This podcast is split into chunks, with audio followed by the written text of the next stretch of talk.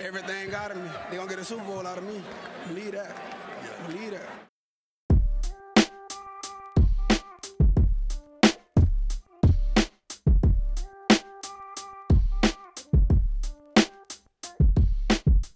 Willkommen zu Talk Like a Raven, dem Podcast rund um die Baltimore Ravens. Von und mit Malte und Benno. Ja moin und herzlich willkommen zur 123. Folge dieses wunderbaren kleinen Podcasts. Benno, wie geht's dir? Sehr gut, immer noch im Urlaubsmodus. Gestern aus dem wunderschönen Prag wiedergekommen. War wirklich ein sehr schöner äh, Trip. Dorthin kann ich nur empfehlen, neben dem äh, der man Städtetrip machen will, Prag. Gönnt euch. Ist eine Reise wert. Ich war auch schon da. Ist zwar schon einige Jahre her, aber äh, wirklich eine sehr schöne Stadt. Das Einzige, was ich nicht empfehlen kann, ist äh, die Bootstour auf der Moldau. Doch, nur die einstündige. Das geht eventuell, aber die einstündige wird man höchstwahrscheinlich auch nur 50 Meter fahren.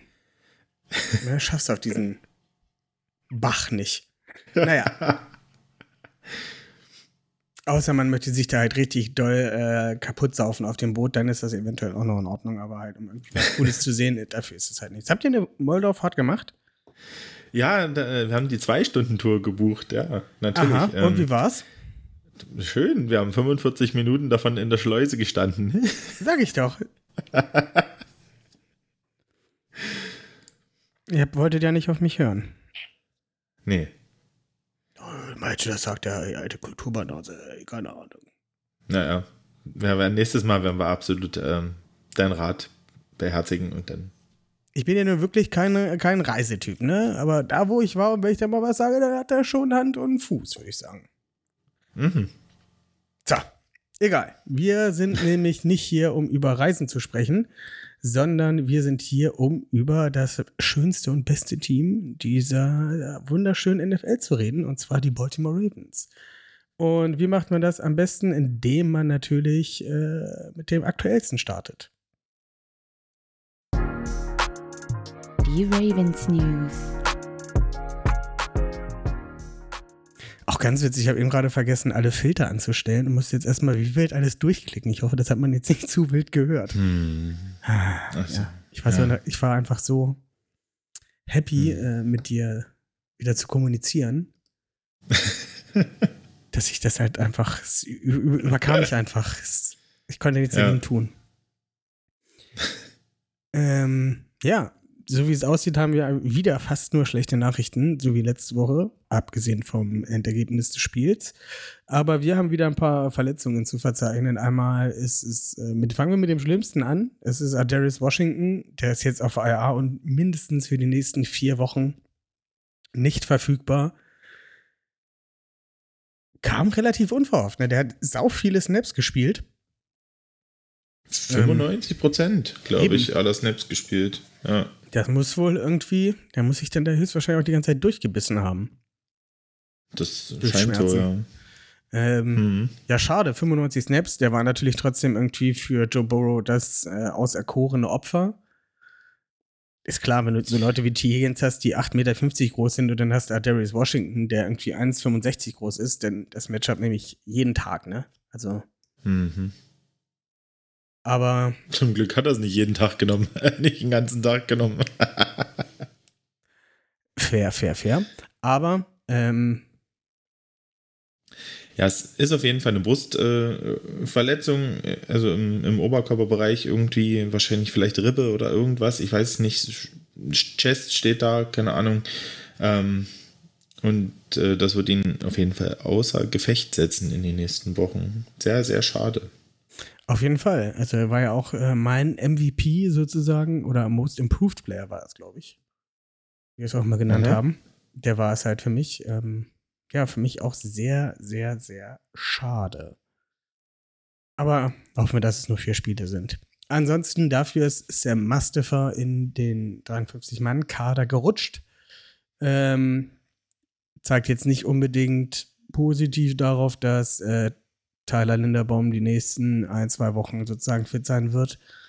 Ähm, ist aber, denke ich mal, auch eine Absicherung, weil er doch, wie wir gleich drüber sprechen werden, sehr, sehr gut gespielt hat am Wochenende. Ja. Äh, des Weiteren haben sich Odell Beckham, hat sich verletzt. Eine Knöchelverletzung hat man schon bei diesem, sah ein bisschen nach Vertreten aus. Sowas kann natürlich auch nervig sein und auch so ein bisschen, ja, scheiße einfach. Äh, kann auch dauern zu verheilen. Ähm, der ist jetzt sozusagen äh, fürs Spiel out gewesen nach der zweiten Halbzeit, ersten Halbzeit. Ähm, ja, bitter, was sagst du? Hm. Ja, soll wohl nichts Langwieriges sein, auch laut äh, John Harbour ist natürlich für ihn ärgerlich. Ähm, nachdem er auch Anfang des Spiels ja wirklich auch einige Catches hatte.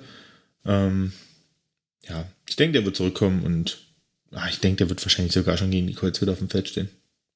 Ich hoffe es zumindest, ich hoffe es, denn man sagt ja immer, ja, was ist bei dem überhaupt noch drin? Ich finde, da ist noch jede Menge drin in dem jungen Aha. Mann. Und äh, hat er die letzten zwei Spiele auch gezeigt, dass er halt immer noch ähm, ja, einen Wert für die Ravens hat.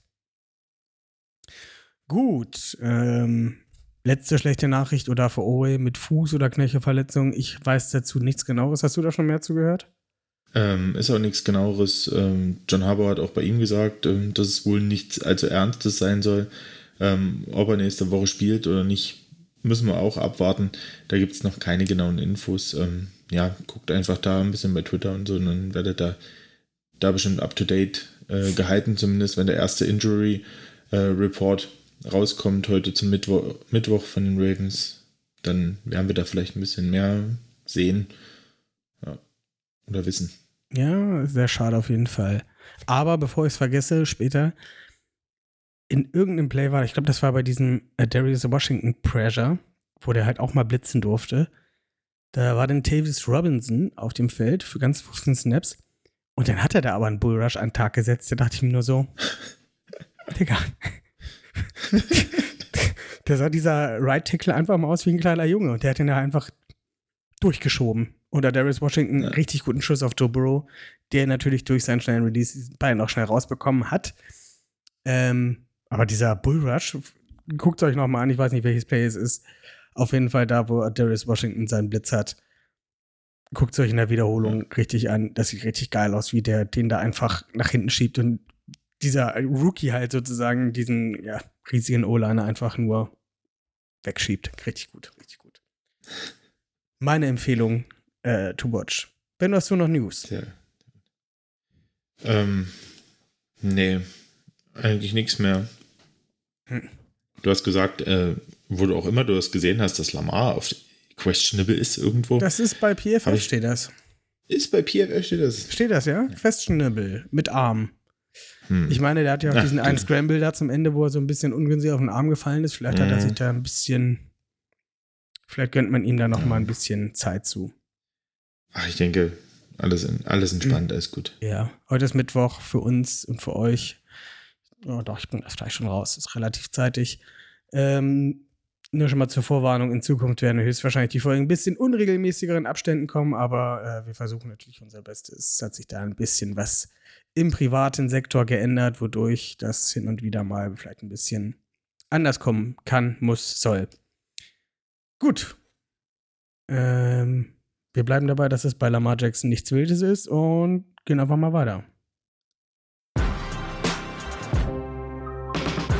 Ravens Game Day Review. Und zwar haben wir, wie zuvor von uns nicht anders gedacht, gegen die Cincinnati Bengals mit 27 zu 24 gewonnen. Am Ende war es doch irgendwie spannend und irgendwie waren wir doch viel besser. Benno, wie hast du das, dieses Spiel empfunden? Ja, erste Halbzeit war schon ganz schön dominant, fand ich. Also, Defense-seitig Die- zumindest. also defense-seitig auf jeden Fall. Ähm, Special Teams mäßig leider nicht wirklich. Justin Tucker mit verschossenem Field Goal. Ähm, auch, hat auch Seltenheitswert. Aber 59 Yards, ne? Muss man auch dazu sagen. Ja, Oder 59 Yards auf jeden Fall, ja. Ne, 59 waren es, glaube ich. Und ähm, ja, und dann natürlich mit diesen ja, bitteren äh, Punt-Return-Touchdown über 80 Yards, der dazugelassen wurde, ähm, haben sie sich nicht wirklich äh, mit Ruhm bekleckert, unsere Special Teams. Ähm, ja, aber die Defense super stark, ähm, klasse Coverage ähm, gegen die Bengals Receiver. Ähm, und auch in der Line gegen den, Lau äh, gegen den Lauf äh, mit Queen und äh, Roquan Smith ähm, eigentlich so gut wie nichts Großes zugelassen, ähm, sodass am Ende Joe Burrow in der ersten Halbzeit sogar noch ein Passing Yard weniger hatte in der Halbzeit als letzte Woche in der ersten Halbzeit. Also da hatte, glaube ich, 35 Passer in der ersten Hälfte. Ähm, war mächtig frustrierend und da hat natürlich auch geholfen, dass die Offense den Ball in den Drives auch länger gehalten hat und Zeit runtergenommen hat. Der erste Offense-Drive, der dann auch in einem Touchdown äh, mündete, äh, hat, glaube ich, schon siebeneinhalb Minuten von der Uhr genommen. Ja, und der war auch echt stark. Echt, echt stark. Ja. Ähm, ja, ich würde noch mal so ein paar, ich habe mir noch so ein paar Eckpunkte aufgeschrieben ähm, dazu. Lamar Jackson sah sehr gut aus, bis auf diese eine Fumble, den er wieder die Handtasche rausgeholt hat. Mhm. Es war wieder so ein bisschen unnötig halt. Also, ich fand auch in der ersten Halbzeit stand man sich so ein bisschen offensiv noch so selber im Weg. Das war noch so ein bisschen Preseason-Gefühl. Noch nicht so wirklich angekommen. Und ähm, teilweise, ne, der erste Drive, wie du schon sagst, war richtig, richtig stark. Der war höchstwahrscheinlich auch durchgeskriptet. Sehr, sehr wahrscheinlich durchgeskriptet. Und der lief wie am Schnürchen.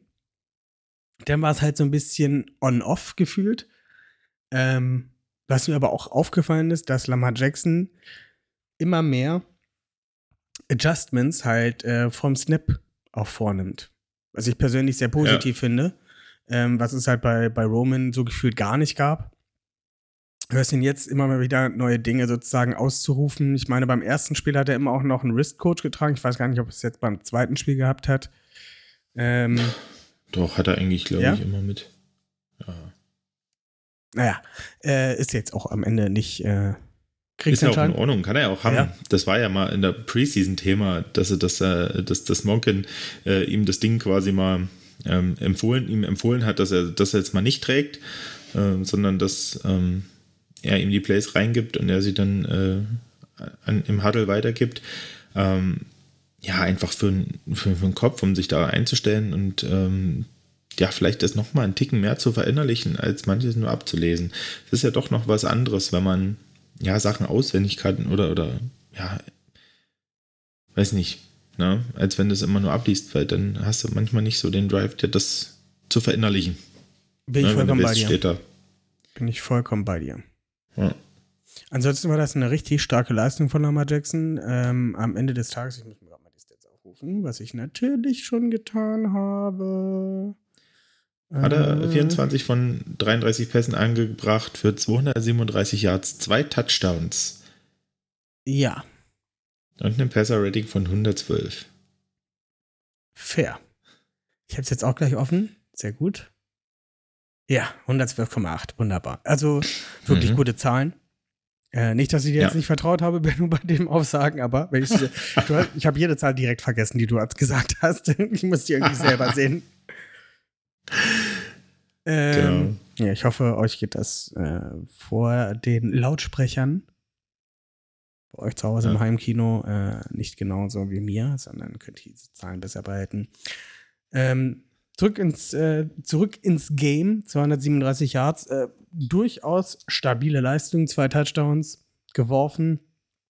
Ähm, Ja. super Spiel meines Erachtens nach. Absolut, jetzt halt nicht die, die Highlight-Stats, ne? Also jetzt keine 450 Passing Yards und, und sechs Touchdowns oder so ein Kram. Ähm, muss aber auch gar nicht sein, weil ähm, es ist, also wenn man sich auch mal anschaut bei den Receivern, ja, ähm, wer Bälle bekommen hat und, und wie die Yards verteilt sind, ähm, da würde ich jetzt mal schon mal anfangen äh, mit Nelson Aguilar, sechs Targets, fünf Receptions, 63 Yards. Dafür sieb, also einen für 17 Yards, das war der Touchdown, der wirklich richtig Sahne war. Das war ein super Fade-Ball von Jackson. Die Route war grandios gelaufen von Aguilar, der wirklich sich nicht rausdrängen lässt äh, auf der Fade-Route, der, der Platz zwischen sich und der Außenlinie hält, damit er eben dann nach außen abfaden kann, um diesen Ball quasi äh, zu nehmen, sodass kein, der DB keine Chance hat, da ranzukommen. Also das war einfach wirklich Zucker, ohne Frage. Ähm, mit den 63 Yards ist er auch äh, quasi Receiving Leader der Ravens. Na, dann Mark Andrews auch mit fünf Catches für 45 Yards, einen Touchdown. Ähm, Zay Flowers, vier Receptions für 62 Yards, davon halt diese Mega-Bombe, die er dort in, äh, ja, diesen, was, weiß ich gar nicht, war Steam Route oder so, die er dort läuft, wirklich dort zwischen die zwei Defender ähm, und der Ball auch perfekt platziert auf ihn. Zwischen, zwischen Helm und Hand. Wahnsinn. Äh, es war wirklich äh, auch bei Flowers äh, so ein Stück weit, ähm, muss man sagen, letzte Woche hat er immer die komischen Screens und kurzen Sachen bekommen, wo er halt äh, Yards after Catch produzieren musste. Diesmal die Tiefen. Ähm, ja, zeigt seine Vielseitigkeit. Ähm, naja, aber man muss auch, wenn ich da kurz reingrätschen ja? darf, man muss aber auch dazu Grätsche. sagen, dass er auch diese Woche wieder halt so kurze Dinger bekommen hat. Ne? Also er hat vier Receptions gehabt, 62 Yards insgesamt ja. und das war halt eine 52-Yard-Bombe. Das heißt also, die ja. anderen drei Receptions, die er bekommen hat, waren für insgesamt 10 Yards. Das ist richtig. Also das er hat auch da wieder kurze Sachen bekommen. Er war, glaube ich, noch einmal hm. tief getargetet. Da ist er aber irgendwie hat Lamain, glaube ich, überworfen. Er hat Lamain überworfen, ne? Mhm. Das wäre sonst auch noch mal ein tiefer Catch gewesen. Wenn nicht sogar also, ein Touchdown, glaube ich. Mhm. Ähm, aber ja. ja. es wird so langsam, ne? Also ich, ich persönlich fand auch, ich wollte jetzt nicht irgendwie so stark ins Wort fallen. Ähm, nee, mach, alles gut ich fand halt, du hast ja gerade, wolltest auf Odell Beckham gehen, der drei Catches für 29 mhm. Yards in der ersten genau. Halbzeit hatte. Was ich so ein bisschen Und das gemerkt habe. eigentlich, glaube ich, schon im ersten Drive, oder? Ja, also, oder nee, in den ersten zeitig. zwei Drives. Ja, genau. Ja, ne? Und er war halt so ein bisschen Lamars Go-To-Guy in dem Spiel. Mhm. Und ich hatte so ein bisschen das Gefühl, dass Odell Beckham von Nelson Aguilar in der zweiten Halbzeit abgelöst wurde. Als. Absolut. Als, als Guy für diese Intermediate Deep, mehr oder weniger Deep ähm, ähm, Routengeschichte. Also wirklich das, was halt unter Beckham sonst läuft. Ich kann mir halt echt mhm. gut vorstellen, dass, wenn, wenn er nicht verletzt gewesen wäre, hätte er halt am Ende die ähm, 92 Yards auf dem und den Touchdown halt mit auf dem Konto gehabt und der Beckham äh, und Nelson Aguilar vielleicht gar nicht mehr so viel noch an Targets bekommen hätte, hätte ich mir gut vorstellen können möglich. Und ähm, da muss ich auch noch mal sagen, bei Odell Beckham, irgendwie, ich weiß nicht, ist dir das auch aufgefallen? Ich habe gedacht, was ist denn mit den Refs kaputt? Also Odell Beckham Jr. wurde allein im ersten Drive bei seinen zwei Catches zweimal am Hals und am Helm von Bengals-Spielern getackelt und wirklich übel gezogen. Auch dieser erste Tackle dort am, am, am Helm noch runter, obwohl abgepfiffen war wo ich dachte, was ist denn los? Das ist eine Flagge. Du hast niemanden am Helm zu tackeln und am Hals. Das ist nicht erlaubt. Das war wirklich, als hätten es die Bengals auf ihn abgesehen. Als Rache für den Super Bowl damals oder was weiß ich, wo er ihn eingeschenkt hat, bis er sich da verletzt hat oder ich habe keine Ahnung, aber das, ich fand das auffällig. In allen immer wenn er irgendwie getackelt wurde, war irgendwo die Hand am, am Hals oder rumgewickelt und also, wo ich mir wirklich frage, was soll das? Und das muss man ahnden. Also, es hat mich wirklich echt geärgert. Also, weiß nicht, ob dir das auch aufgefallen ist. Ich habe jetzt nicht, also ich, mir ist das per se nicht so aufgefallen. Ich habe das auf einem kleinen Bildschirm nur gucken können, äh, den, die erste Halbzeit. Mhm. Ich habe es noch nicht wieder angeguckt. Ja. Aber was mir so ein bisschen aufgefallen ist, ist, dass ähm, die Refs bei gewissen Strafen ein bisschen, na, sagen wir mal, seichter geworden sind. Weißt du, wie ich das meine? Also so ein bisschen, die werfen nicht mehr, was sie letztes, die letzten Jahre viel zu viel geworfen haben, werfen sie jetzt teilweise nicht mehr so doll ein. Also es gab auch einmal so einen Hit gegen Joe Burrow von, von Patrick Queen, der wirft ja den Ball mhm. weg und dann ist halt noch eine Sekunde Zeit, sage ich mal, und dann kommt halt noch so ein kleiner Einschlag von Patty Queen. Bin mir auch zu 100% mhm. sicher, letztes Jahr wäre das noch ein Roughing the Passer gewesen und dieses Jahr war es halt mhm. okay. Also ich weiß nicht, bei manchen, bei manchen ja. Sachen sind sie gefühlt so ein bisschen, ja, seichter geworden. Ja, dafür bilden sie sich dann Holdings ein, wo keine sind. Es, ja, keine Ahnung. Es war von, von Ref-Leistung echt mächtig äh, durchwachsen und äh, ja, keine Ahnung, irgendwie fand ich, es war keine klare Linie und es war irgendwie seltsam. Ja. Ähm, gehen wir noch kurz aufs Run-Game. Und ja, zusätzlich zur O-Line höchstwahrscheinlich auch. Äh, Run-Game. Achso, warte mal kurz, warte mal kurz. Ich wollte noch, nur noch sagen, kurz dazu, äh, zum Passing-Game, dass auch Richard Bateman drei Catches, Justice Hill drei Catches hatte. Und daran sieht man einfach, dass die 237 Yards auf, eigentlich auf 1, 2, 3, 4, 5, 6, 7, sieben Spieler verteilt waren. Duvernay hat keinen seiner drei Targets äh, gefangen. Ähm, und, und das zeigt einfach, wie flexibel diese Ravens Offense mittlerweile ist und wie wenig sie auf bestimmte Spielertypen festgelegt ist. Halt nach den Stärken, Gut. ne? wie wir es halt Ja. sozusagen Anfang der Saison äh, gesprochen hatten. Ja. Gut. Gucken wir aufs Running Game. War eigentlich, äh, Melvin Gordon war da eigentlich gedressed? Äh, ja, ich glaube schon.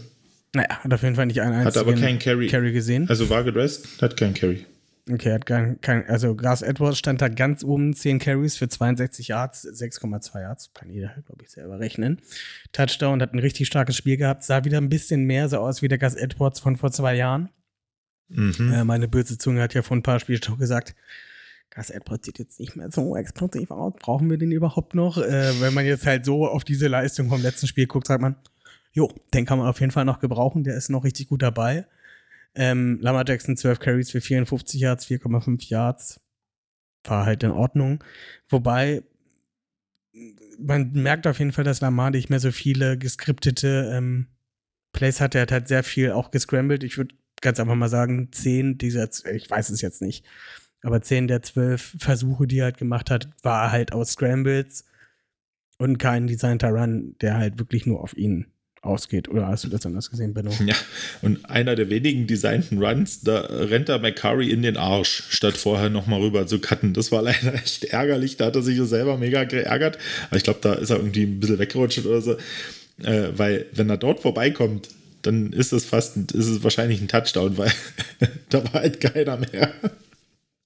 Ja, genau wie Ähm. damals, äh, wie letzte Saison, dieser eine Run von Justice Hill, bevor er dann sozusagen gebencht wurde, Ja. dann wenn er nach links gecuttet wäre, wäre er für sechs gegangen, aber nein, er geht, er cuttet nach rechts und bringt irgendwie drei Leuten in die Arme. Ja, Ja, ja. Aber auch der ist äh, elfmal gelaufen für 41 Yards, 3,7 Yards, ist halt Mhm. auch immer noch vollkommen im Rahmen. ja. Äh, damit meine ich nicht die Nudeln.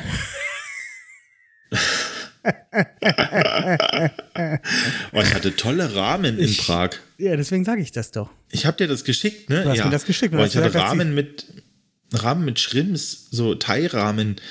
Richtig geil, richtig geil. Habe ich mir noch eine zweite Schale geordert, weil die so lecker war. Ja, ich, wenn ich hier so über mich gucke, dann habe ich ja auch einen Bilderrahmen. oh, jetzt wird's richtig dumm. Ein Ähm, Bild aber von Rahmen. das ist ja auch richtig gut. Ähm, O-Line. O-Line. War richtig gut. Hätte dazu gleich noch einen Hot Take und bin da sehr auf deine Meinung dann gespannt. Ähm, Mhm. Wir hatten ja zwei wichtige Ausfälle. Einmal Ronnie Stanley, Left Tackle und Tyler Linderbaum auf Center wurden von Sam Mustafa, wie vorhin schon gesprochen. Und äh, unsere Allzweckwaffe Patrick McCary auf Left Tackle ersetzt.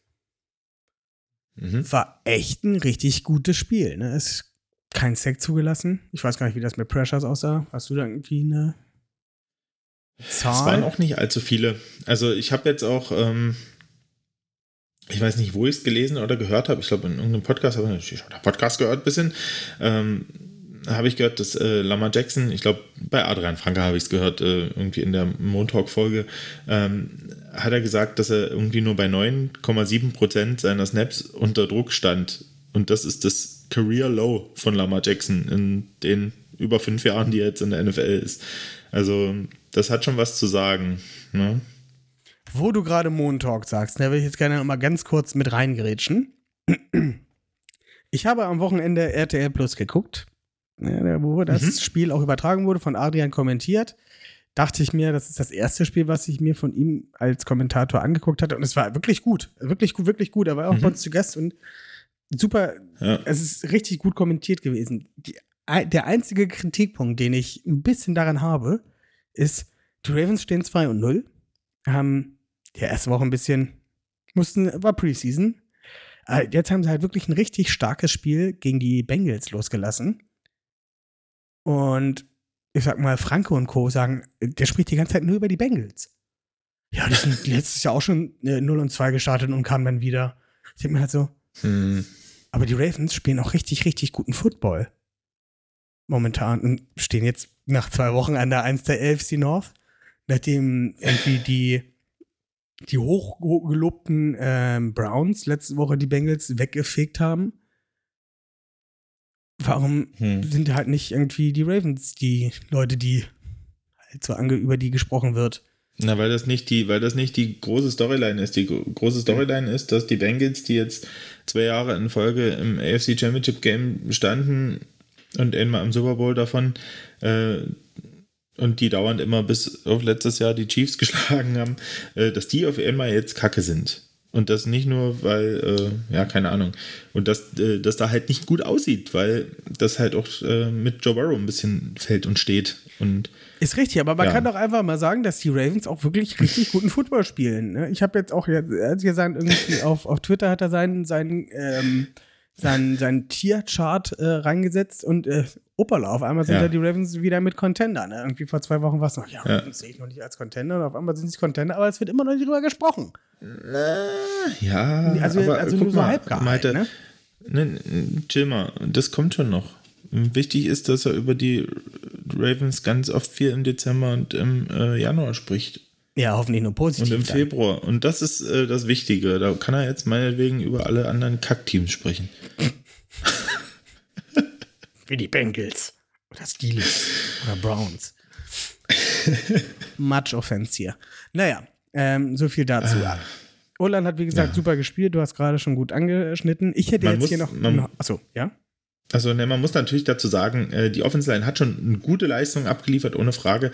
Aber man muss auch dazu sagen, dass Die dadurch, dass Lamar der auch Bengals wirklich halt richtig scheiße war. Nein, nein.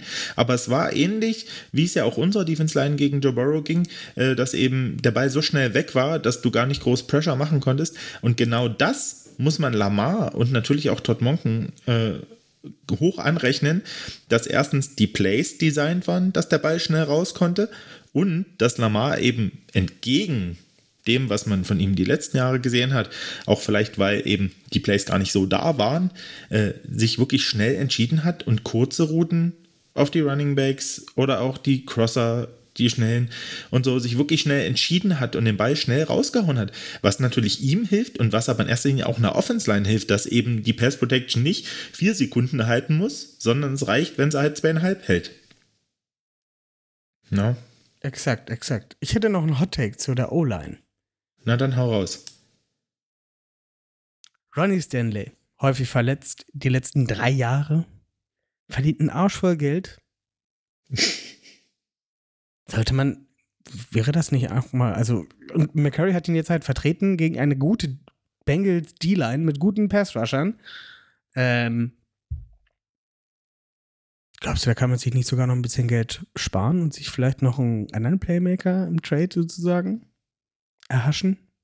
Du willst Ronnie Stanley wegtraden? Ja. Mann, Malte. Ja, ich weiß, es ist Ronnie Stanley und er wurde Nummer 1 Kannst du gepickt nicht so einen scheiß Take bringen hier? Was du denn hier für so ein scheiß Take? Das ist halt am Ende Business. Business. Ey, nein, ohne Frage. Also, ähm, Patrick McCurry macht einen tollen Job und ähm, es ist super, dass äh, die Offense mittlerweile schematisch ähm, Möglichkeiten bietet, äh, dass die Offense-Line da entlastet wird. Aber ein Ronnie Stanley in, in, in Normalform und äh, ja, da muss der noch nicht mal in super Topform bleiben, aber in, Normal, in Normalform äh, würde ich einen Patrick McCurry dort trotzdem jedes Mal vorziehen, weil ähm, da doch noch einfach mal eine ganz andere Physis dahinter steckt als, ähm, als McCurry. McCurry macht das super, der macht es auch über viel, über Technik, der macht es über Geschwindigkeit, aber ähm, Ronnie Stanley hat einfach noch mal ganz andere körperliche Voraussetzungen und auch ja, noch mal, auch, obwohl da unterscheiden sie sich nicht so viel, aber die haben beide eine unglaubliche Ruhe in ihrem Spiel. Ähm, und ich, nee, also Ronnie Stanley ist ein Top 5 Offensive Tackle in der Liga, wenn er, wenn er spielt und wenn er normal. das ist halt Normalform hat. genau dieser Take, ne? Wenn er Ja, spielt. Aber, das ist richtig, aber was willst du sagen? Da können wir jetzt auch, äh, hätten wir halt auch äh, Lamar traden können. Ja, das ist ja, also Voraussetzungen. so Äpfel und Birnen halt, ne? Also, naja, ich meine, das ist ja, ne, wenn er spielt. Nee, Ja, wie viel Spiele hat denn ähm, Ronnie Stanley die letzten ich, ich drei Jahre das gemacht? Auf keinen Fall. Ich kann es nicht, äh, na, er hat letzte Saison, hat er, äh, glaube ich, bis auf ein Spiel alle gemacht. Aber auch da hat er viele, Ähm. viele auch nur halb gespielt. Hä? Also war auch häufiger auch mal nur äh, in Rotation sogar mit McCarry die ersten vier Spiele oder fünf oder so. Ja, am Anfang haben sie sich mal kurz abgewechselt, die ersten zwei Spiele oder so, aber das war's ja dann, um einfach um ihn ein bisschen belastungsmäßig reinzukriegen, aber dann hat er ja durchgezogen. Also, nee. Ich weiß nicht, ich finde das, ich find das irgendwie immer noch, es ist sehr, sehr dünnes Eis da um, um Ronnie Stanley und Und ganz ehrlich, ähm, wir sehen es doch immer wieder, womit fallen und stehen und fallen Footballspiele mit der Line, ob Defense Line, ob Offense Line und du tradest doch nicht einen Top Offense Tackle weg ähm, und lässt ihn von deinem sechsten Mann ersetzen, der das vielleicht gut macht, aber was ist denn, wenn der sechste Mann ausfällt? Dann hast du noch mehr Probleme und Da haben wir noch das Daniel Falele. interessant. Ja, der aber nicht bereit ist und den Job ganz bestimmt nicht auf einem Level wie ein Patrick McCurry macht. Das ist also fair, zu das dem ist fair. Zeitpunkt jetzt. Wissen wir und- nicht, wir haben ihn nicht spielen gesehen. Und da muss ich äh, ganz ehrlich sagen, ähm, fand ich auch interessant, dass äh, Patrick McCurrys Leistung ja auch in der, ähm, glaube ich, Montags-PK von John Harbour nochmal angesprochen wurde und äh, sich sowieso gewundert wurde, dass äh, der nicht den Left Guard Spot gesichert hat, weil der sicher auch auf Left Guard wahrscheinlich noch die beste Option gewesen wäre von allen, aus, denke ich auch. Ähm, und John Harbour hat ganz klar gesagt, dass äh, Patrick McCurry auch äh, total konform damit ist und auch gesagt hat, dass er nicht starten muss oder will, sondern dass er mit dieser Rolle des Backups in der kompletten Line eigentlich äh, ziemlich zufrieden ist, äh, um quasi andere Spieler zu entlasten oder da zu sein, wenn es irgendwo brennt. Und das finde ich so krass, weil irgendwie hat ja jeder Spieler einen, den Anspruch natürlich auch zu spielen und äh, wie viel wert ist es denn bitte, so jemanden zu haben, der sich selbst ein bisschen hinten anstellt und sagt, aber fürs Team bin ich da und ich bin dieser sechste Mann und ich bin nirgendwo, der, der ist nirgendwo ein Top Guard. Er ist kein Top Guard, der ist kein Top Center, der ist kein Top Tackle, aber er macht alles auf einem sehr soliden Starter-Niveau in der NFL und das ist halt ähm, ganz viel wert. Und von daher ähm, ein gerechtfertigter Hot Take von dir, das mal ins Gespräch zu bringen, aber für mich absolut keine Option. Gucken wir rüber auf die andere Seite mal ein wenig noch. Wir haben äh, sehr viel, sprechen wir schon über dieses Spiel. Ähm, aber ist halt, wie gesagt, auch ein wichtiges Spiel gewesen äh, mit den ganzen Ausfällen, die wir hatten, gegen einen, ja, äh, ja den Gegner in der Division, würde ich jetzt mal sagen. Äh, die Cincinnati mhm. Bengals, die jetzt zwar trotzdem 0 und 2 stehen, aber trotzdem, glaube ich, immer noch äh, das zweitbeste Team in der Division sind. Ähm, von daher sehr wichtig, vor allem das Spiel auch auswärts zu gewinnen. Ähm, sehr, sehr großer Schritt. Ähm, gucken wir noch kurz darauf. Joe Burrow 222 Yards äh, bei 27 Passversuchen, äh, bei zwei 27 pa angebrachten Pässen, drei mehr als Lamar. Dafür ein paar äh, Yards weniger. Ähm, Run Game lief so gar nicht bei den äh, Cincinnati Bengals. Ich, ich gehe jetzt einfach mal nur kurz die, den mhm. Boxscore runter, um das nochmal anzusprechen. Ähm, in der ersten Halbzeit, wie gesagt, war Lights Out.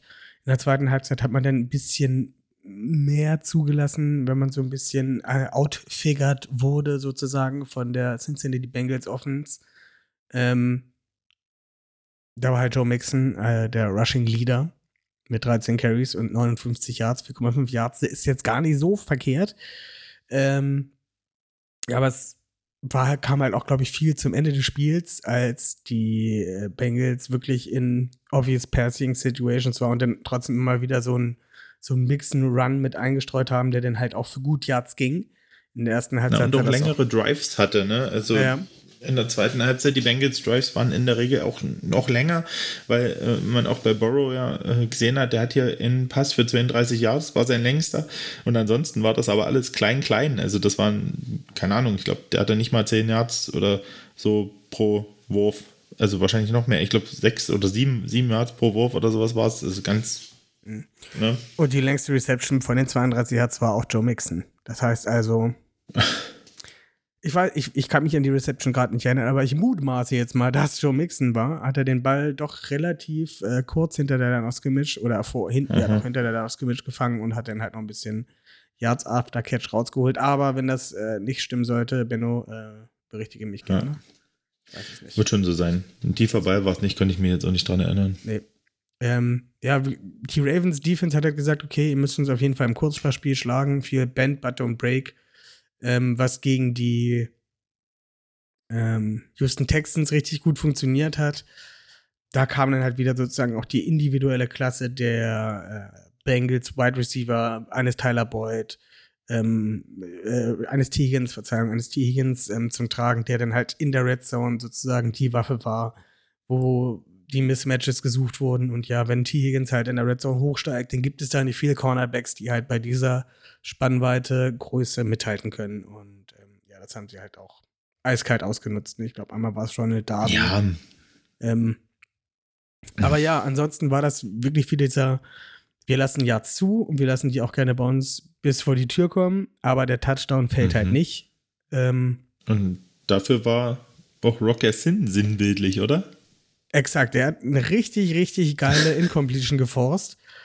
War das auch T. Higgins? Ich glaube, das war Jamal Nee, Chase das war sogar. Chase. Mhm. Das war Chase. Ja. Chase hat den Ball und Rock Sin kriegt er halt irgendwie seine Arme zwischen seine Arme und ja, es sah schon bald Reißt aus ihm den Ball raus. es, ja, es sah auch so ein bisschen aus wie beim Wrestling. Also zuerst den Ball und dann nimmt er halt irgendwie mit seinem Arm noch Chase und schleudert ihn auf den Boden. Und äh, das sah schon sehr, sehr eindrucksvoll aus. Generell sind jetzt auch die Snap-Zahlen, wo wir auch immer gerne mal ein bisschen drüber sprechen, von Rocky sind hochgegangen. Da standen jetzt am Ende, wo war es? 25 Snaps, das sind 42 Prozent. Damit ähm, war er sozusagen der, der Cornerback, abgesehen von ähm, Brandon Stevens und Darius Washington mit den meisten Snaps. Oh, doch nicht. Ronald Darby hat noch 10 mehr. Mhm. Ich habe mich verguckt, Verzeihung. Ja. Die standen direkt untereinander. War er also, Das, hat deutlich mehr Snaps gesehen, hm. aber das Interessante ist halt äh, an, aber bei den Snap-Zahlen, dass eben Rocky Sin und Ronald Darby sich reingeteilt haben und Brandon Stevens das komplette Spiel gespielt hat. Ja, höchstwahrscheinlich, weil Also der auch die meiste äh, Saisonvorbereitung mitgesehen hat, denke ich mal. Ja, schon, ne? Und ähm, trotzdem muss man auch sagen, fand ich auch Brandon Stevens wieder solide in dem Spiel. Also, Ja, der hat sich nicht so, das, also wie, der war nicht so der außerkorene Schwachpunkt gefühlt. Vielleicht fehlt ihm auch, hat ihm auch einfach die richtige Spielpraxis auf Corner jetzt irgendwie die letzten Jahre gefehlt, ja. die er sich jetzt sozusagen holt. Wie gesagt, der sah nicht schlecht aus. Und es war ja auch so, dass sie, ähm, dass Brandon Stevens gesagt hat, er möchte unbedingt, also das ist ja ein Press-Man-Corner. Sprich, er steht nah an der Line of Scrimmage, bringt vom Snap sozusagen die Hände an den Gegenspieler und spiegelt den sozusagen, bleibt die ganze Zeit beim Spieler. Ähm, das Mhm. ist halt auch seine Stärke. Und in den letzten Jahren war es halt bei den Ravens mehr so, dass die halt ein bisschen mehr off gespielt haben. Das sprich, die Laden standen nicht direkt bei der Line of Scrimmage, haben nicht direkt den Kontakt gesucht und das ist halt anscheinend nicht sein favorisiertes Spiel. Und sie haben wohl die Bengals aufgrund des Kurzpassspiels gepresst ohne Ende. Das heißt übrigens wirklich direkt physisch Kontakt an den Gegenspieler und versuchst halt den Rhythmus zwischen Receiver und ähm, Quarterback zu zerstören. Direkt an der Line of Scrimmage. Und das scheint auf jeden Fall mehr sein Spiel zu sein. Und vielleicht können wir das dann halt auch in Zukunft mehr sehen von einem Brandon Stevens, wenn er dann halt auf dem Feld steht. ja, absolut. Sehr Würde spannend ich auf jeden nehmen. Mhm. Irgendwie war das auch, ich glaube, das war in The Lounge oder sowas, dass er halt erzählt hat, er möchte unbedingt mehr Press spielen, Press spielen, Press spielen. Und jetzt ist es halt irgendwie passiert, dass er halt wirklich mehr Press spielen durfte. Und ich kann mich jetzt nicht erinnern, Brandon Stevens häufiger mal einen Catch zugelassen gesehen zu haben. Habt haben sein. Oder wie war Ja. das für dich? Also ich habe, für mich war er kaum, kaum ein Faktor. Also wenig, nee. Also es war auffällig, dass wenn dann was ging über, ähm, über Higgins, dann halt wirklich Matchup-mäßig auch äh, gerade gegen äh, Washington, ne? Ja, aber Also, wie wir vorhin schon gesprochen haben, ein Matchup, dass man, dass jeder Offensive Coordinator oder jeder Quarterback ja. bei na klar. 9,5 von 10 Versuchen nimmt. Ja. Genau.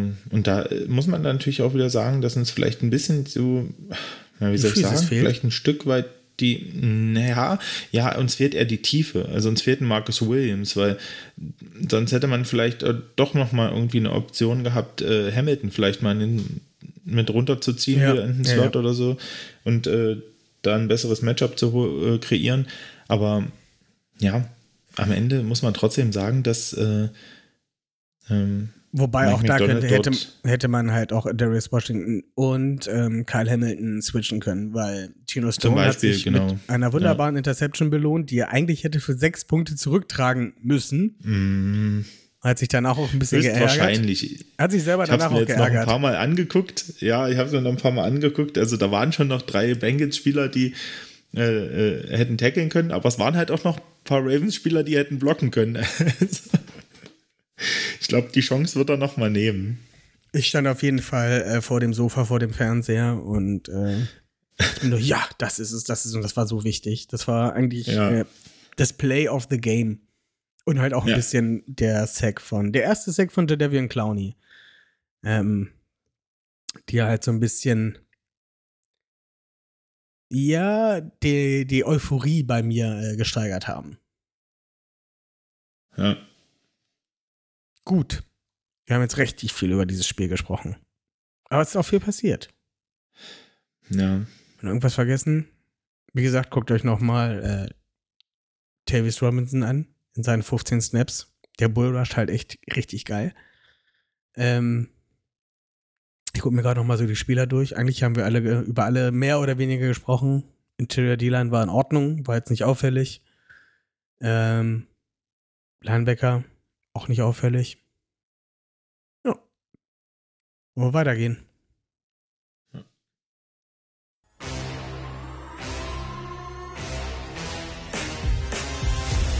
Ravens Game Day Preview. Und zwar spielen wir am kommenden Sonntag um 19 Uhr in Baltimore gegen die Indianapolis Colts. Scheint erstmal ein vermeintlich einfacheres Matchup zu sein. Ähm, Im Großen und Ganzen.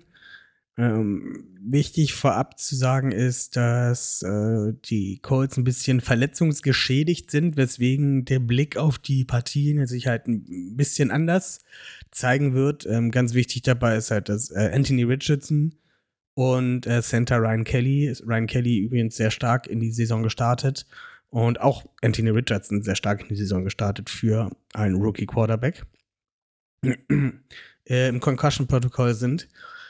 Da ist halt noch nicht sicher, ob sie am kommenden Sonntag halt ähm, mitwirken können, um gegen die Ravens zu spielen. Ähm, ansonsten habe ich mir wie immer ein paar äh, Matchups rausgesucht. Ähm, wir fangen erstmal auf der Ravens offensiven Seite an und äh, es musste einfach sein, weil die Namen einfach viel zu passend sind, um sie halt nicht zu nehmen. Das ist nämlich, äh, Verzeihung, Moment. Ja, ja, da war ein kleiner Frosch am Hals. Äh, immer noch. Himmel, Herrgott, nochmal. Benno, mach mal das Matchup. Und zwar ist das Matchup unser hochgeliebter, hochgelobter Erstrundenpick Zay Flowers gegen den Cornerback der Indianapolis Colts Dallas Flowers. LOL. Benno steigt gleich gerne ein. Äh, was soll ich da sagen? Äh, ich bin ganz ehrlich, Dallas Flowers sagt mir jetzt nicht zu viel. Ähm, ist äh, letztes Jahr wohl undrafted zu den Colts gekommen. Ähm, aus Pittsburgh State. Wer kennt aus dem nicht? College. ähm, ja, äh, keine Ahnung. Also vom, vom PFF-Grade her war letztes Jahr auch nicht unbedingt sein Jahr. Ähm, ist es anscheinend bis jetzt auch noch nicht. Die ähm, Colts Defense hat bis jetzt äh, deutlich mehr Pass-Yards zugelassen äh, als Lauf-Yards. Und ja, das Backfield hat sich da prinzipiell noch nicht ganz so mit äh, Ruhm bekleckert. Ähm, ja, gerade glaube ich in Spiel 1 gegen die äh, Jaguars haben sie da ganz schön ähm, kassiert. Äh, und also im Pass, gegen den Pass. Und ähm, ja, letzte Woche gegen die Texans, naja, das war natürlich nicht, ähm, muss man ganz klar sagen, nicht äh, unbedingt der härteste Gegner, was sowas angeht. Aber auch da haben sie mehr Passyards zugelassen, deutlich mehr Passyards zugelassen als Rushyards. Ja, man muss auf jeden Fall, äh, wenn wir uns mal die Secondary der Indianapolis Colts, äh, Indianapolis Colts ansehen, Ähm, da haben wir dann halt, wie so Namen, wie du schon gerade gesagt hast, Dallas Flowers, die man kaum kennt, an Kenny Moore, der Zweite, äh, der mir persönlich auch wenig bis eigentlich gar nichts sagt. Ähm, Na doch, das ist ein, eigentlich ein, der sagt mir noch am meisten. Also muss Ja? ich ganz ehrlich sagen, Kenny Moore ist äh, schon auch ein ziemlich guter Slot-Corner halt eigentlich. Es ist halt kein Outside-Corner. Ne? Also Kenny Moore ist eigentlich ein Slot-Corner äh, und da ist er sicher, ähm, ja, oder war er zumindest die letzten Jahre sicher äh, unter den Top 10 in der Liga. Ähm, aber halt Outside ist jetzt nichts, wovor man jetzt unbedingt Angst haben müsste, sollte. Genau, da kommt halt noch ein äh, Daryl Baker Jr., äh, äh, Cornerback, der Baker von den Cardinals, der nicht so gut ist oder so gut war, ähm, der auf, ja, höchstwahrscheinlich auf der Outside starten wird. Ähm, komplettiert wird das Backfield durch einen ähm, Julian Blackman, äh, Drittrunden-Pick aus 2020, der, ja, sagen wir mal, solide spielt. Also ist jetzt keiner, der die Bäume ausreißt oder super, super tolle ähm, Stats an den Tag legt. Ne? Ist halt mehr der Blockbox-Safety, kann aber auch Free spielen. Ähm, dazu hast du halt noch äh, das Ganze komplettiert durch einen Rodney Thomas, den zweiten. Wenn ich mir dieses Bild hier bei PFF angucke, muss ich mir glatt ein bisschen das Lachen verkneifen. Äh, guckst dir gerne mal an, Benno. Ähm, das ist halt ähm, der Free Safety 2022 gedraftet, siebte Runde an 240 von den Yale Bulldogs. Ähm, Also zumindest scheint er was im Kopf zu haben. Am Kopf auf jeden Fall. Im Kopf? Äh, hallo, Ach so, ja, wegen Yale, Yale, Bulldogs, Yale. das, das ist ein Ivy League College, Alter. Da kommst du nur drin, nur hin, wenn, Wenn auch, wenn du auch ein bisschen was in der Birne hast. Das ist nicht so, äh, dass die dich einfach nehmen und durchs Footballprogramm schleifen. Ja, aber wenn du dir jetzt halt, wie gesagt, das Bild anguckst, denkst du halt einfach, der hat auch was an der Birne. Das ist eine, einen ganz sehr komischen Pony. interessante Frisur, die Ja. ich so noch nicht kenne. Aber naja. Wild auf jeden Fall. Ähm, wenn wir das jetzt alles mal zusammenfassen und uns die, diese Secondary angucken, dann ist das für mich das aller, allergrößte Fragezeichen dieser ganzen Unit. Und Ja. auch das Ding, wo halt unsere, unser starkes neues Wide Receiver Quintett oder wie du es auch immer nennen möchtest. Ähm, nee, Quintett war da fünf, äh, fünf Leute, ne? Inklusive War der fünfte, ja. Hm. ähm, angreifen sollte. Sprich, Cornerbacks, Safeties. Ne? Da kannst du halt mit so jemanden wie Flowers, Beckham, ähm, Bateman oder auch Andrews oder halt auch, wie wir es jetzt halt auch zuletzt gemerkt haben, mit Egolor angreifen kannst und es auch auf jeden Fall auch solltest. Das Problem, Ja. was ich dann halt sozusagen wieder bei so ähm, Geschichten, so äh, Underneath-Geschichten, bei so Screens mit Flowers problematisch sehen werde, ist dann sozusagen die Linebacker. Mit äh, einem Shaq Leonard war der bestbezahlteste Linebacker und das auch vollkommen zu Recht. Ähm, 2022 ein kleines Down hier gehabt, war auch verletzt. Aber ansonsten immer sehr, sehr stark, ähm, sehr, sehr stark verteidigt. Ähm, daneben an haben wir den guten Zaire Franklin, der auch eine sehr gute Saison mittlerweile spielt. Ähm, auch sehr gut, ähm, auch Mhm. teilweise auch als Slot Corner. Tackling Leader. Hm? Tackling Leader bei den, äh, bei den Colts über die ersten zwei Wochen. Genau. Und, Und dann ähm, haben die auch noch jede Menge Speed auf Linebacker, ne? Exakt, exakt, exakt. Also ähm, Linebacker ist halt echt das Ding, was uns sozusagen bei den Screens oder sagen wir mal eher äh, einem Zay Flowers gefährlich werden wird, weil der sozusagen der Number One Guy für sowas ist. Ähm, beziehungsweise auch Devin Duvernay.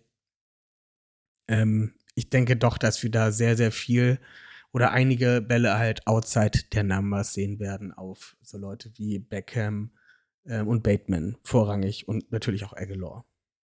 Mhm. Was meinst du? Ja, und vor allem weil halt auch EJ Speed auf der Sam-Position bei den Colts. Und was denn? Was? Ich habe dich gerade nicht, ich habe gerade irgendwie dich nicht verstanden. Achso, ich habe gesagt, äh, naja, vor allem, weil auch EJ Speed ja auf der Sam-Position spielt bei den Colts.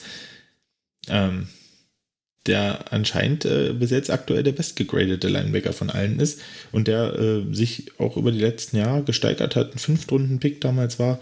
Ähm, also, Von den Tarleton denke, da- State äh, Texans, wer kennt sie nicht? ja, mit ihren Hits wie Ähm, Also die haben hier wirklich, die haben hier Leute im Roster von, von, von Colleges. Speed. Wow. Ja, also es ist schon krass. Also äh, auch alles Late-Round-Picks teilweise oder undrafted. Also ähm, interessant auch, dass sie sich da durchgesetzt haben. Ne? Ich meine, Gus Bradley ist ein Defense-Coordinator, der schon lange äh, in der Liga ist, äh, auch schon Head-Coach war und der seine Erfahrung hat. Ähm, ja, und der, denke ich, schon eine funktionale Defense prinzipiell aufs Feld kriegen kann. Aber eben im Backfield die Schwachstellen sind. Ja, und äh, wir haben eben gerade schon die Linebacker angesprochen. Ähm, gucken wir uns den einfach nochmal äh, unseren Gus The Bus an, der wir zuhauf gesprochen haben. Äh, gegen dieses Linebacker-Trio, was äh, ja aus Speed und Knowledge bei, bei einem Shaquille Leonard auf jeden Fall ähm, antreten muss. Und ich glaube, das wird halt tatsächlich ein richtig schweres Ding, denn momentan sind die, ist die Colts die, die best gegradete Run Defense von PFF und äh, mit einem 83,5 Wert. Ich glaube, das wird ganz schön, ganz schön schwierig. Was meinst du? Ja. Ich denke, es kommt ähm, wieder drauf an, wie wir das äh, ja, Laufspiel designen. Und man muss ganz klar sagen, dass die Colts natürlich jetzt im Training durch Anthony Richardson sicher auch einen Running Quarterback, einen Rushing Quarterback ein bisschen gesehen haben und gewohnt sind. Aber die Defense hat halt bis jetzt noch nicht gegen Lamar Jackson so gespielt und ähm, das ist einfach eine Waffe im Run-Game und auch bei den Scrambles, ähm, ja, wo du es schwer hast. Da kann deine Run-Defense noch so gut sein. Ähm, wenn der Faktor da ist, wird es schwierig und könnte mir vorstellen, dass Monken vielleicht im Run-Game ein bisschen mehr auf vielleicht doch noch mal drei, vier, fünf mehr designte Runs mit einbaut oder zumindest Option Runs ähm, für Jackson, äh, um dort einfach die, ja, die Aggressivität vielleicht der, der, der D-Line der Colts auch zu nehmen und auch den Linebackern, dass sie halt ein bisschen abwartender werden und dann ergeben sich auch wieder Möglichkeiten, ähm, ja, zu laufen. Ich, de ähm, ich denke mir halt auch, dass da die Safeties eine ganz, ganz große Rolle spielen werden, wenn man halt mal guckt, äh, wie, mit einem mit einem mit einem äh, Run-Play sozusagen oder einer, einer, einer ähm, keine RPO, einfach ein Option-Play, ob ich halt nun den Running Back mhm. den Ball mitgebe oder Lamar Jackson trotzdem irgendwie Pass-Heavy rauskomme mit drei Wide Receivern oder sowas mhm. wo du halt nominell mehr Defensive Backs halt auf dem Feld hast, ähm, dass du dann sozusagen durch die, äh, durch die, durch die Option sozusagen die Linebacker auf den Running Back ziehst und Lamar dann halt sozusagen von den ähm, Safeties sozusagen abgepickt werden müsste, dass, dass dies halt sozusagen ja the way to play sein sollte, weil wenn du halt einen unerfahrenen ähm, Safety auf Lamar zu ja, also auf Lamar loshetzt, denke ich schon, dass er da ein, zwei Mal besseren Stand hat als der Safety. Also dass Lamar einen besseren Stand hat als, als der Safety. Mhm. Aber lass uns nicht zu lange bei dem ganzen Kram hier bleiben. Wir sind schon ziemlich weit. Es kommt das, was kommen muss.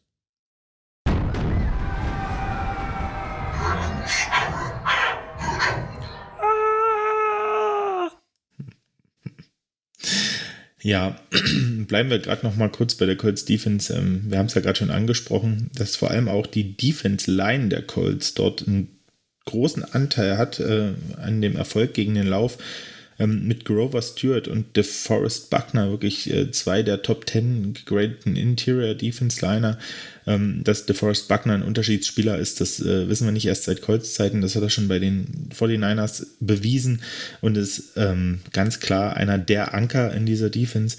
Und Grover Stewart ist halt einfach, ja, der ist gegen den Lauf ein Monster, der, ähm, der kann wirklich auch Double Teams fressen und äh, lässt sich da dann nicht 10 Yards ins Backfield schieben, sondern, sondern splittet die oder äh, hält sie zumindest am Punkt, äh, um dort dicht zu machen. Ähm, der kann eine Pocket pushen, also das wird eine große Herausforderung für unsere Interior Offense Line, das muss man ganz klar so sagen. Ähm, dazu kommen Quiddy Pay, Samson Ebukam, den die Colts jetzt in der Offseason geholt haben, auch aus ähm, San Francisco, glaube ich. war er letztes Jahr noch, ähm, die die Edges spielen. Ähm, Quiddy Pay First One Pick von 21. Ähm, auch noch nicht ganz so zu dem Hype äh, ja, aufgespielt, den er damals kreiert hat, Pre-Draft. Ähm, aber er scheint sich äh, langsam zu fangen und langsam reinzufinden. Und ja, das ist eine solide Defense Line, eine wirklich mehr als solide Defensive Line und da, da wird es interessant und ich denke, äh, dass wir auf den Edges da schon, ach, zumindest im Pass Rush, gut wirken können, aber die Interior D-Line macht mir da doch ähm, mehr Sorgen, auch im Pass Rush. Und deswegen müssen wir sehen, dass äh, Lamar den Ball auch diesmal wieder relativ schnell verteilt. Das ist, glaube ich, ein, ähm, ein Key, auch gegen die Colts Defense. Und ja, und im Laufspiel, denke ich, sollte man vielleicht auch mal testen, ob man über Außen oder mit Reverses dann über die Receiver oder Duvernay, wie wir es jetzt äh, auch schon mal gesehen hatten, oder Flowers, ähm, so mit Reverse-Spielzügen über Außen, dass man da eher auf die Edges äh, geht und die, die attackiert. Ja, genau. Ähm, die Colts hatten auch letztes, letzte Woche gegen die Texans äh, sechs von sechs verschiedenen Spielern. Also die sind da auch relativ ähm, vielseitig in ihren Pressures. Genau. Ähm, drehen wir die ganze Geschichte mal um. Ähm, sieht man die zweite große Stärke der Colts. Und zwar die Offensive Line. Ja, Ryan Kelly hat Malte schon angesprochen. Ähm, sicher einer der besseren Center in der Liga. Wahrscheinlich auch irgendwo unter den Top 5, Top 6. Äh, Quentin Nelson, Bernhard Reimann, First Round Pick vom letzten Jahr. Äh, der Österreicher auf Left Tackle, mittlerweile etabliert, mit auch einer guten äh, Leistung. Braden Smith, äh, letztes Jahr bezahlt worden. Sicher auch äh, einer der Top Right Tackles in der Liga. Und dazu dann noch auf Right Guard Will Freeze, Siebtrunden-Pick aus 21 von Penn State, der sich da einfach auch dieses Jahr festgespielt hat anscheinend und auch in der Preseason bewiesen hat. Und diese Line, ähm, ja, die ist äh, wirklich solide über die ersten beiden Spiele. Ähm, hat wirklich teilweise Top-Grades bei PFF. Ähm, da ist Quentin Nelson vom Grade her schon die Schwachstelle und das ist er auf dem Feld sicher nicht äh, immer. Ja, ähm, das wird äh, spannend und ich werde aber trotzdem, ja, wie soll ich sagen, da nicht zu pessimistisch sein, weil ich glaube, dass unsere Defense da schon ähm, Druck machen kann. Ähm, einfach über die verschiedenen Arten, äh, wie wir Pressure bringen. Und das haben, glaube ich, die, ähm, die Colts in der Konstellation vielleicht dies Jahr auch noch nicht gehabt. Ja, und ähm, von daher müssen die auch äh, die Pass Protection länger halten. Wenn unser Backfield mit den Coverage Disguises von Mike McDonald äh, kommt und der Quarterback den Ball länger hält, ja, dann müssen sie auch erstmal zeigen, wie lange sie die Pass Pro aufrechterhalten können. Run Game war bis jetzt, ähm, ja, noch nicht überragend statmäßig. Zach Moss hatte aber letztes Jahr, äh, letztes, letztes Spiel 88 Rushouts äh, hinter der Offense Line. Ähm, ja, und dann kommt es halt am Ende drauf an, da kommen wir dann gleich noch hin, wer dahinter steht. Ja, also ähm, das wären sehr, sehr spannende Duelle in den Trenches. Und ähm, ja, da müssen die Ravens auch ihr A-Game bringen, um da zu bestehen. Das war das allseits beliebte Trench Battle. Ähm, natürlich immer wieder voller Hingabe von Benno vorgetragen. Ich klicke mich da ja immer sehr gerne aus. Von daher ähm, gucken wir uns das letzte Matchup an. Das ist äh, Michael Pittman Jr. Vielleicht schon gegen einen Marlon Humphrey, der immer noch auf Questionable steht, sozusagen die Chance hat. Es ist vielleicht nicht ganz sicher, aber es kann halt trotzdem passieren. Ähm, ja, wenn man uns ja, wenn wir uns jetzt noch mal so ein bisschen wieder die Defense angucken, die zur letzten Zeit richtig gut gestartet hat. Ähm, Michael Pittman hat eine solide Saison. Dazu kommt noch ein Alec Pierce, der mehr die Deep Threat Waffe ist. Ähm, und äh, komplettiert wird das im Slot durch einen, äh, durch Josh Downs. Ähm, ja, Benno, du hast gerade so viel geredet. Hm. Soll ich erst mal erzählen? Ähm, Du kannst machen, aber vergiss mir nicht die Titans. die Titans, Josh Granson habe ich hier nur. Ich weiß nicht, wen es da noch gibt. Mhm. Und Mo Alley Cox. Mo Ellie Cox, den mag ich besonders ungerne, weil der irgendwie gegen die Ravens immer wieder drei, vier, fünf Catches hat, die für ein erstes, erstes Down halt gut sind. Keine Ahnung, das sind so Dritter und Sechs und Mo Ellie Cox fängt den für sechseinhalb Yards. Habe ich immer das Gefühl, es, es wird nicht so sein, aber äh, irgendwie habe ich bei ihm immer Bauchschmerzen. Ähm, ja, Michael Pittman, super solider ähm, Wide Receiver, der halt immer mal wieder so Flashes zeigt, aber irgendwie kommt der nie so wirklich über das richtige Solide hinaus. Äh, hab ich zumindest das Gefühl. Ist jetzt auch seit 2020, genau, ähm, vierte Saison, vierte Saison, vierte Saison. 2021, Mhm. vierte Saison, genau.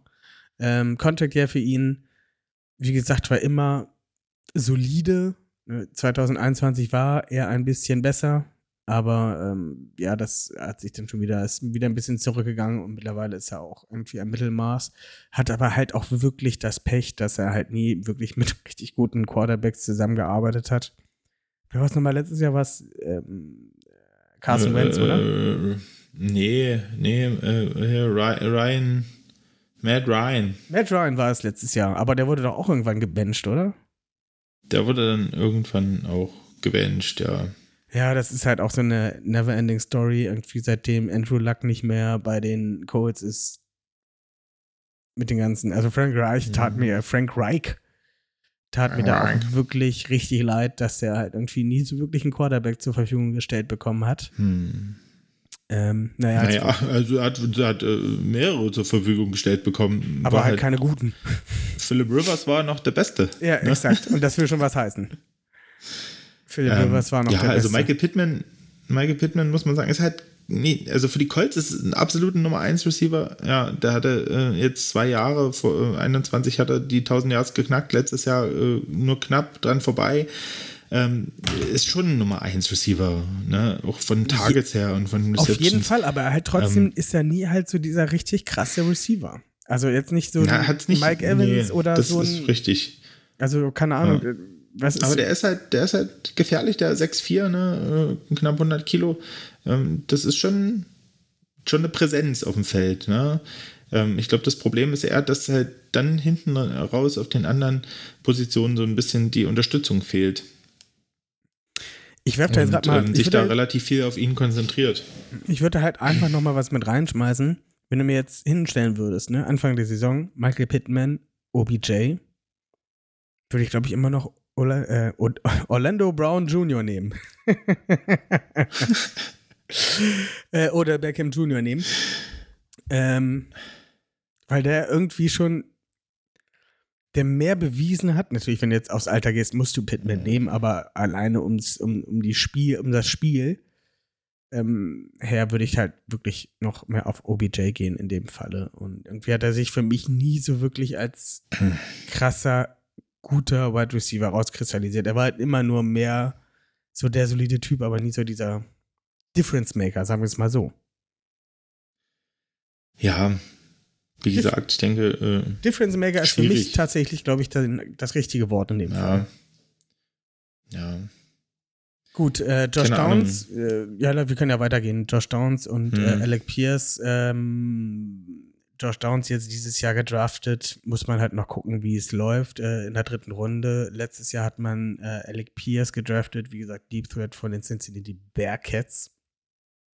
Ähm, in der zweiten Runde gedraftet. Das sind halt beide Spieler, die noch nicht so wirklich viel in der NFL gezeigt haben. Josh Downs halt noch gar nicht. Äh, Alec Pierce auch noch nicht. Ist halt wirklich sehr, sehr, sehr, sehr fragwürdig. Aber mit dieser Offensive Line ist, wie du es gerade schon gesagt hast, äh, auf jeden Fall was möglich, ähm, dass sich da der Quarterback, sei es Anthony Richardson oder Gardner Minshew, ähm, ein bisschen Zeit erkaufen kann. Auf jeden Fall. Ja. Es wird auf jeden Fall ähm, am Ende. Ähm, Pittman ist auf jeden Fall für, aus meiner Sicht trotzdem die Nummer 1 Receiving Waffe, die man, ähm, die man auf jeden Fall covern muss. Ähm, und dann hängt halt auch viel davon ab, welcher Quarterback am Ende steht. Aktuell im ersten Depth Chart, der, das für die Woche released wurde, ist Richardson immer noch als äh, Starter auf Quarterback gelistet. Ähm, aber zumindest gegen eine Texans Defense hat auch Gardner Minshew gezeigt, dass er den Ball dort vernünftig bewegen kann und auch durch die Luft ähm, ja, Schaden anrichten kann. Und ähm, ja, das wird interessant. Die Ravens müssen sich da prinzipiell auf beide vorbereiten in der Defense und ähm, ja, das wird schon äh, eine Aufgabe. Man sollte das nicht zu leicht nehmen. Wir spielen zu Hause. Ähm, ich denke, dass die Ravens das machen werden, aber ich glaube, dass es halt auch nicht so ein mega deutliches Ding wird. Ich würde ja gerne mal einen Gardner Minshew in der äh, Shanahan Offense sehen. Das würde mich ja wirklich mal interessieren. Vielleicht sehen wir das irgendwann nochmal. Puh. Ja, so aber, wie er jetzt rumgekommen ist, kann das durchaus möglich sein.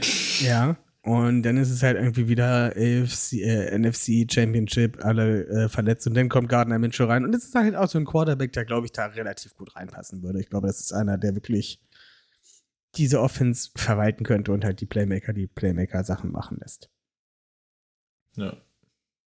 Ähm, Aber das macht ja auch ein Brock Purdy gerade in San Francisco. ist richtig. Wenn er dann halt nicht verletzt ist und ein Gardner Minshew sozusagen Ja. den Tag retten muss. Ähm, beziehungsweise momentan haben sie ja noch äh, Sam Darnold, auch zwei. Mhm. Ähm, wenn ich mir das jetzt mal so alles angucke, ne, die ganzen Matchups untereinander, was die Wide Receiver auf beiden Seiten und Cornerbacks und so weiter angucke, dann ist bis auf die Lines, ne, also die O und D-Line der jeweiligen Seiten, switcht das schon ziemlich doll in Richtung Ravens. Und würde natürlich auch äh, in 10 von 10 Fällen zu tippen. Schon. Ich denke halt, wenn Richardson spielt, wird es für die Defense deutlich ekliger. Also er hat jetzt über die ersten zwei Wochen schon gezeigt, dass er äh, dolle Schaden anrichten kann, auch zu Fuß auf dem Feld. Ähm, und ja, von daher, ähm,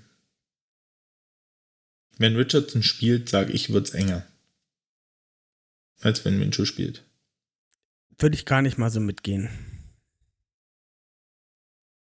Aber naja, wir werden es, äh, wir werden's, ich weiß ich nicht. Ich, ich glaube tatsächlich, dass ein Richardson mehr Probleme mit unserer Defense haben wird als ein Gardner Minshew. Der die durchaus schon ein, zwei Mal äh, gesehen und dagegen gespielt hat. Naja, Wir werden sehen. werden Ähm, wir sehen. wir werden auf jeden Fall gleich bei unseren Predictions hören, wie wir das äh, alles tippen werden. Und bevor Sag wir mal, wie sind denn eigentlich die Predictions der Und letzten bevor Woche wir da jetzt hingehen, so. gucken wir jetzt einfach nochmal auf die Predictions der letzten Woche. Vielen Dank, dass du mir so in die Parade fährst. Ja, das mache ich doch gern. Auf jeden Fall der Steven, äh, wir gehen erstmal äh, natürlich immer unsere, unsere Gast-Prediction. Steven hat gesagt, die Bengals gewinnen das 17 zu 20. Äh, hat nicht geklappt. Ähm, Mhm. Offensiv hat er gesagt, T. Higgins, zwei Touchdowns in der ersten Hälfte. Uh, in der ersten Hälfte, aber er hätte das einfach mit der ersten Hälfte mal weggelassen. Hätte er halt wirklich mal einen, einen, einen getroffen. ja. Äh, defensiv hat er gesagt, Lamar Jackson wird viermal gesackt und wirft zwei Interceptions. Davon ist Hm. gar nichts eingetreten. Steht bei beiden null. Äh, Benno hat ein 15 zu äh, 9 predicted. Er hat gesagt, es wird kein Touchdown sein. Äh, Zay Flowers mit erstem 100 Yard Receiving Spiel, offensive Prediction. Und ähm, defensiv hat er gesagt, Joe Burrow wird fünfmal gesackt. Benno, das hat leider auch nicht gestimmt. Ja. Äh, dann kommt meine Prediction. Ich habe gesagt, es geht 22 zu 21 aus. War damit am nächsten dran von allen. Zumindest was äh, die Zahlen angeht. Äh, nicht was die Abstände angeht. Da war äh, Steven näher dran. Ja, ich habe gesagt, dass ähm, Zay Flowers zwei Touchdowns inklusive Game-Winning Two-Point-Conversion fangen wird. Auch nicht geklappt. äh, defensiv habe ich gesagt, dass Darius Washington mit erster Interception auch nicht geklappt. Ja. Vielleicht klappt es ja mal diese Woche. Sag mir das Ergebnis des Spiels. Schwierig. Aber ich glaube, das wird ähm, wieder nicht so super high-scoring und ich, sag, auch es nicht. Ein Ich vier, auch nicht. Vier, es wird ein 24 zu 24 zu 10 für die Ravens. 24 zu 10. Warte mal, bevor du irgendwas sagst, ich will noch mal eben meins eintragen, bevor ich das vergesse. Hm, Okay, du kannst wieder. Ich habe doch gerade gesagt 24-10 für die Ravens. Ja, du kannst aber jetzt mit deiner Offense weitermachen. Achso. Äh, Offense Prediction äh, gegen die Colts. Ähm.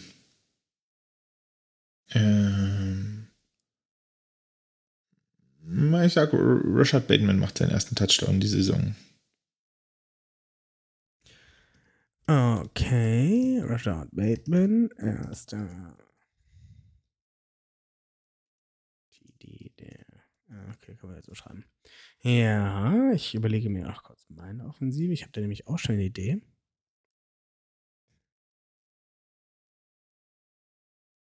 Ja, mach gerne weiter. Mit deiner defensiven Prediction.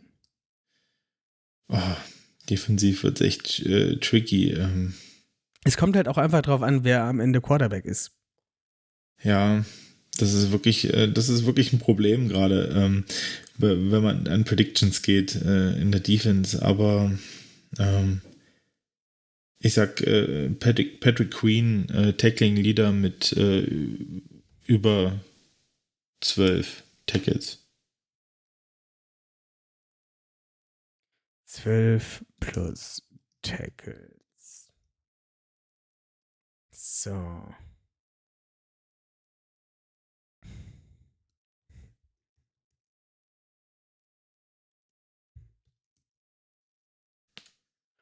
Äh, ich bin da ganz langweilig. Ähm, ich sage, es wird eine 27 zu 9. Der Mhm. Band Bottom Break, aber halt neun Field Goals. Äh, ich sage, dass die Offense über 300 Pass Yards haben wird. Okay. Und ich sage, dass die Defense 2 plus Turnover kreieren wird. Mhm. Dabei sage ich jetzt nicht, nicht converted äh, Fourth Downs gehören nicht dazu. Mhm. Ist das fair? Ja, ne? Ist jetzt relativ unspektakulär, aber ich will jetzt auch einfach Ich- mal was treffen. Ja.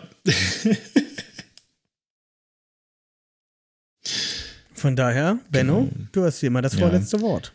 Ähm, ich würde trotzdem nochmal darauf hinweisen wollen, so nur ein kurzes AFC North äh, Roundup, nur nochmal, was Verletzungen angeht. Ähm, ich möchte nochmal wirklich äh, mein Bedauern für Nick Chubb ausdrücken und seine Season-Ending Knee Injury jetzt im Spiel gegen die Steelers. Das ähm, hat mir sehr weh getan, gerade mit dem Hintergrund, äh, dass J.K. Dobbins sich ja auch wieder Season-Ending verletzt hat und ich das absolut nachvollziehen kann und es mir unglaublich leid tut für den Jungen. Ähm, ja, man will immer gegen die besten Spieler spielen und gewinnen. Und das äh, ist halt super ärgerlich, dass Nick Chubb das ähm, dieses Jahr dann nicht mehr aufs Feld bringen kann. Ich hoffe, dass er wieder zurückkommt. Nicht nur du, Und nicht nur du. Auf jeden Fall ist das sehr, sehr, sehr schade. Willst du genau, noch weiter? und bei den, bei den Steelers noch Minka Fitzpatrick, wo es jetzt anscheinend doch nicht ganz so schlimm wirkte. Er, erst war er auch im Krankenhaus. Ähm, hoffe ich auch, dass er wieder fit wird und gegen uns dann dabei sein kann. Ähm, genau. Also wurden die Teams schon echt alle nochmal ordentlich äh, auf Key Positions ge Injury gerattelt. Und äh, hoffen wir und wünschen allen das Beste in der Division. Das gleiche geht von mir auch. Nichtsdestotrotz äh, würde ich, mich, würd ich mich freuen, wenn ihr uns bewerten würdet, uns einen Kommentar schreibt, ähm, alles Mögliche. Wenn ihr hier mal Gast sein wollt, schreibt uns und wir hören uns nächste Woche wieder. Bis dann. Tschüss. Tschüssing!